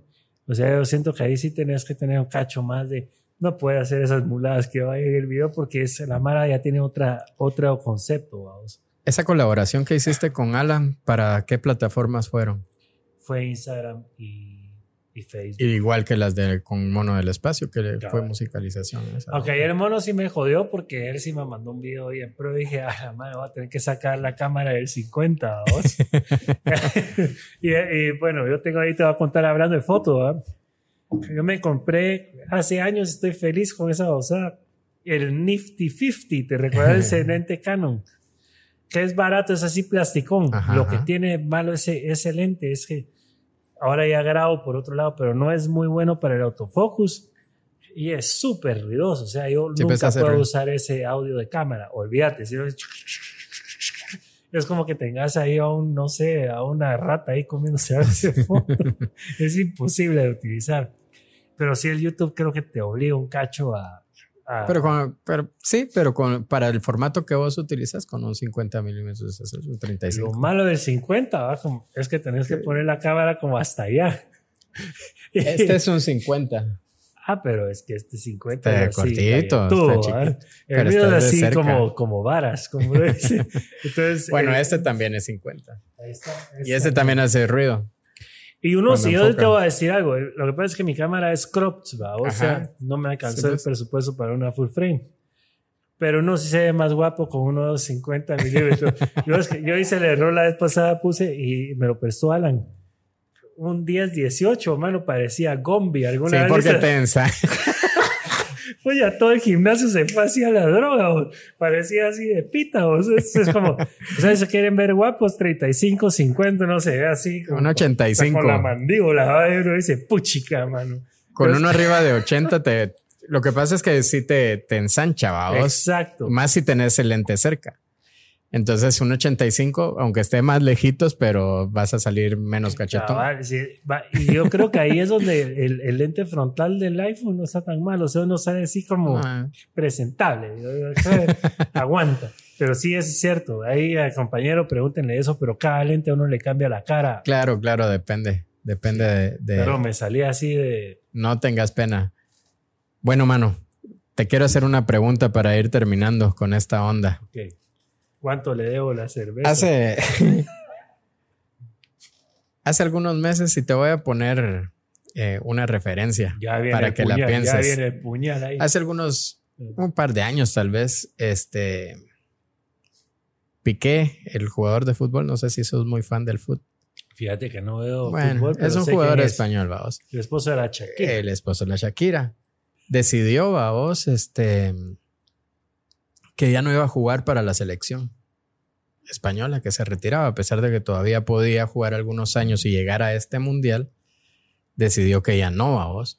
Me imagino yo que tenía que ver con todo el cansancio mental que significa todo ese rollo de las, de, de las concentraciones y toda esa convivencia con, con colegas de, de la selección, además del hate que le tiraban por ahí por todo este rollo de Cataluña y todo ese rollo. Sí, ¿vamos? pues. Vos paraste ahorita en pandemia con todo esto y, y mencionabas el, el cansancio mental también, me imagino que, y físico que provocan las giras y todo esto. Claro. Además que te agarró, te decía que en un momento que posiblemente era el, si era difícil la, la, la decisión en este momento de pandemia, cuando no habían toques, te llegó en el punto perfecto para tomar la decisión y que, y que, y que no se sintiera tan fuerte. Ahora que vengan los toques, porque dicen que el rockstar es rockstar por siempre, vos. ¿Crees que no te va a llegar ese momento en que vos quieras volver a todas esas andadas y, disfrutar de, esa vida? Mira, ahorita vas, acabas de decir algo que puedo pedir una cerveza para dar esta respuesta. porque va amarrada con el fútbol y te va a contar una historia bien chilera que se me quedó grabada. Eso que me acabas de decir es muy, muy curioso. Hace algunos años tuve la dicha de estar tocando en Miami y nos fuimos a juntar con el Pescadito Ruiz, que era cuate, es cuate de Potter, el batero de la banda, y salimos de echarnos unos tragos. Entonces yo estaba con aquel, y me recuerdo que estábamos compartiendo un rato, y el pescado me dice, y me, hace un abrazo y me dice, mira vos, porque yo sí le dije, pues sí, ¿por qué? ¿Por qué te retiraste? O sea, ¿qué onda? ¿Por qué? Me dice, ¿sabes por qué me retiré, mano? Porque la gente se recuerda de vos el día que vos te vas. Yo me fui en mi mejor momento. Yo, ¿es en serio, man? Sí, me dice. Mira, Mara, porque sea de pescadito le han tirado hate. Y yo digo, qué mala onda, pero es, es, dije, a mí nadie me va a quitar mis récords yo soy el único que fui a jugar afuera de Guate y estoy haciendo mis cosas y la mara que me tira hate no me importa, pero yo me retiré en el mejor momento y me dijo que nunca se te olvide eso. Vos puedes ser el mejor del mundo, pero si vos te retirás en un momento bajo, así te va a recordar la gente. Claro. Entonces, hasta cierto punto, yo me, me resonó aquí el pescado, así como que era Gazú cuando se le aparecía a Pedro Picapiera. y yo te voy a decir, yo vi cosas bien chileras y tal vez yo me voy a poder quedar hablando de eso durante años, pero no me importa porque nací, se man. Yo llegué a tocar, y lo he dicho mil veces y no me importa y lo voy a seguir diciendo. Yo llegué a tocar enfrente de 35 mil personas en Xerafer, vamos, allá, pero son 35 mil personas. Y yo lo hice, y no una vez, no varias veces, tal vez fueron un poco menos en otros años. Yo viví eso. Y yo cuando dije yo, a la madre, esto es impresionante, ¿verdad? el sentimiento y eso es lo que pasa. Eh, perdón que me salga un ratito del tema.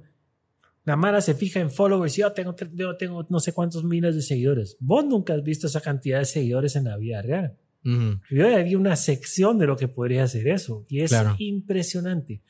Lo seguimos con Club, que éramos de los últimos. Miramos toda la Mara con los celulares, se miraba un mar de gente.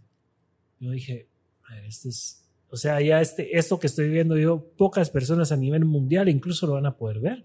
Claro. Y cuando pasó esto de la pandemia, dije, bueno, que no es por tirarle hate a ninguno de los compañeros, cada quien hace lo que quiere con su carrera y el dinero.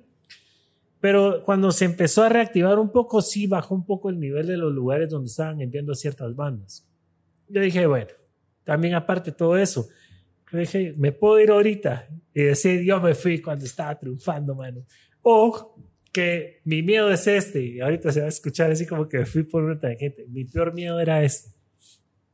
¿Qué pasa si estaba, estoy yo tocando en un lugar así bien feo a vos? Que aquí no están así, pero uno no sabe dónde puede parar.